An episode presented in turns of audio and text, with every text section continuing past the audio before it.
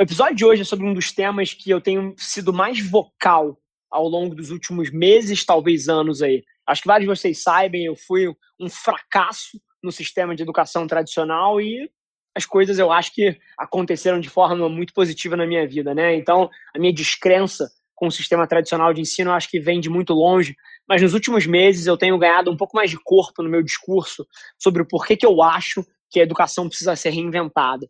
Por que, que eu acho que a gente não deve ensinar as pessoas a decorar as coisas, mas sim ensiná-las a pensar. Mais prática, menos teoria. E no episódio de hoje eu aterrizo um pouco dessas coisas. Aproveita. Esse é o Nas Trincheiras. O modal de educação, assim, acabou. É game over. Assim, a CRIA vai ser uma das maiores instituições de ensino do mundo. Ponto final, assim, não tem como não ser. O mundo de educação ele está sendo reinventado enquanto a gente está falando. A forma como a gente cria profissionais para o mercado é totalmente irrazoável.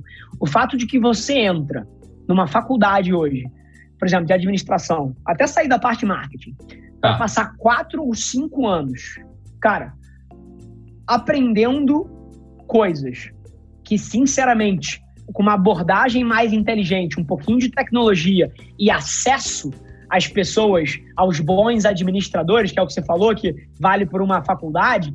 Se você tem essas três coisas, você tem tecnologia, você tem uma metodologia porra, mais eficaz, você tem acesso a pessoas interessantes que podem mentorar é, esses administradores de formação, cara, você faz isso em seis meses. Só que qual é o problema?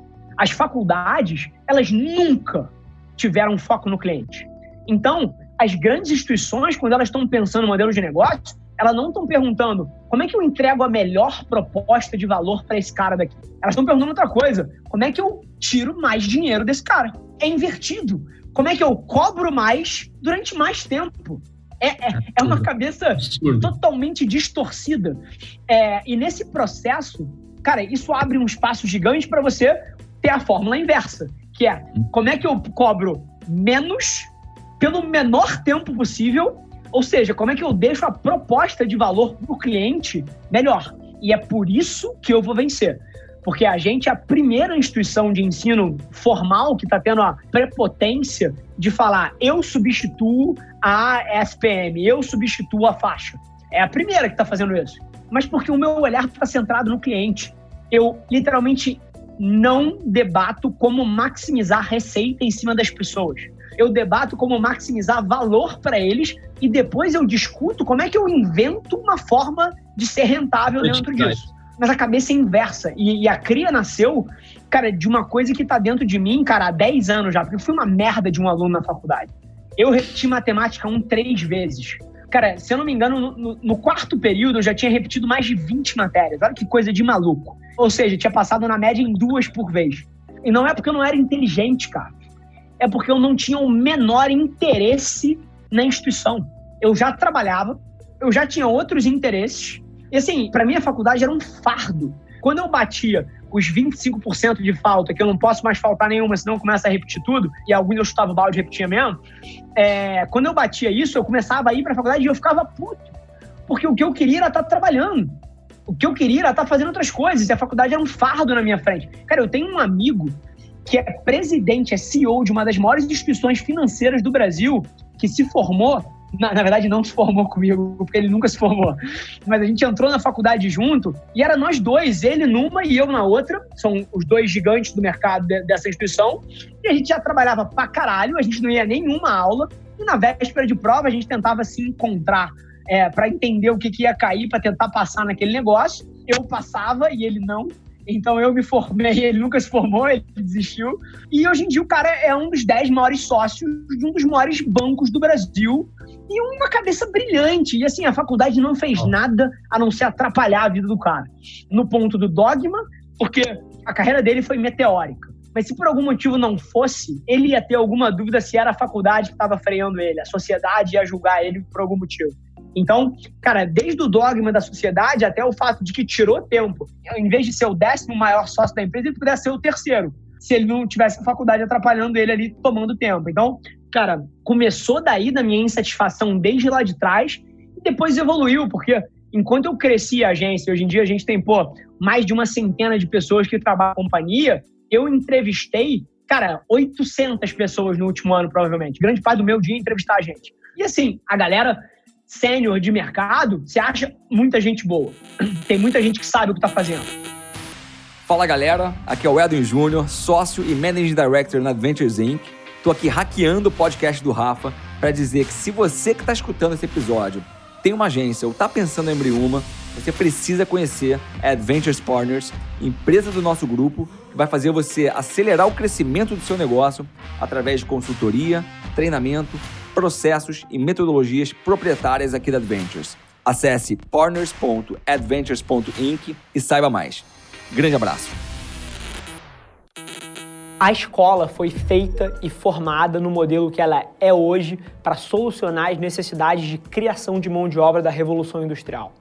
Então esse modelo não dá certo mais. As pessoas precisam hoje muito mais de uma capacidade adaptativa de poder se adaptar às novas situações, porque mais uma vez o mundo muda numa velocidade boçal. Na hora que você entra numa faculdade hoje em dia, vamos supor, de publicidade, e você aprende certas coisas, meu irmão, quatro anos depois, quase tudo que você aprendeu não vale de nada em termos de tática, em termos de estratégia. Você pode aprender o conceito sim. Tem certas coisas que são tried and true e são para sempre, que é, por exemplo, você entender como os seres humanos se comunicam, como eles entendem uma mensagem, e aí você só precisa estudar os novos meios, mas a mensagem é eterna. Então tem coisas que são evergreen, que a gente chama, que são para sempre, mas a maioria das coisas é passageira, ainda mais num mundo que está mudando tanto quanto o nosso. Então eu sou fascinado de ao invés de você dar o passo a passo para as pessoas, você cada vez mais ensinar as pessoas a pensarem para que elas possam se adaptar. E eu acho que isso começa no primário, é você não dando coisas tão estruturadas e você dando mais liberdade para as crianças e para as pessoas em idades menores entenderem e explorarem as coisas com seus próprios olhos ao invés de dizer que isso é certo, que isso é errado, que aquilo que deveria ser feito, que você tirou um 3 em vez de um 10, você dá mais liberdade para as pessoas explorarem as suas curiosidades e tirarem as suas próprias conclusões, ao invés de desde cedo você dizer que tem preto e branco e que é certo e que é errado e que isso não se faz. Eu acho que o modelo educacional serviu muito bem para a primeira revolução industrial, quando você precisava de gente para apertar porca e parafuso, mas ele é absurdamente deficitário numa economia de, de internet internet, numa economia de adaptação e de evolução constante como a que a gente vive hoje em dia. Mas a galera que se forma, é impossível a pessoa entrar e agregar. É impossível. O cara é um eterno aprendiz ali dentro, não sabe fazer nada. E aí, a gente começou, que a gente criou um negócio que chamava Two Week MBA, um MBA de duas semanas. Basicamente, a pessoa entrava, ficava duas semanas sem trabalhar, só sendo treinada para poder trabalhar, porque antes só ia ser um fardo no time. Aí, duas semanas a gente entendeu que não era suficiente, a gente passou para quatro. Quatro não foi suficiente para que as pessoas saíssem daquilo e começassem. A gente entendeu que precisava de quatro meses. A gente foi fazer um assessment, né? Caralho, um mês não dá. Quanto tempo precisaria para cobrir os gaps que esses filhos da puta têm? Quatro meses. E eu falei, pô, não dá. É, não existe modelo de negócio que suporte ou contrato alguém, o cara fica quatro meses aqui estudando. E aí eu falei, pô, vou precisar fazer isso fora, vou precisar consertar o sistema para que eu possa contratar as pessoas. E aí que eu abri a CRI. Então, essa é um pouquinho da história e ela é uma mistura da minha experiência pessoal crescendo e da minha experiência profissional me fudendo para contratar pessoas que acabaram de se formar e que pudessem fazer alguma coisa dentro da empresa.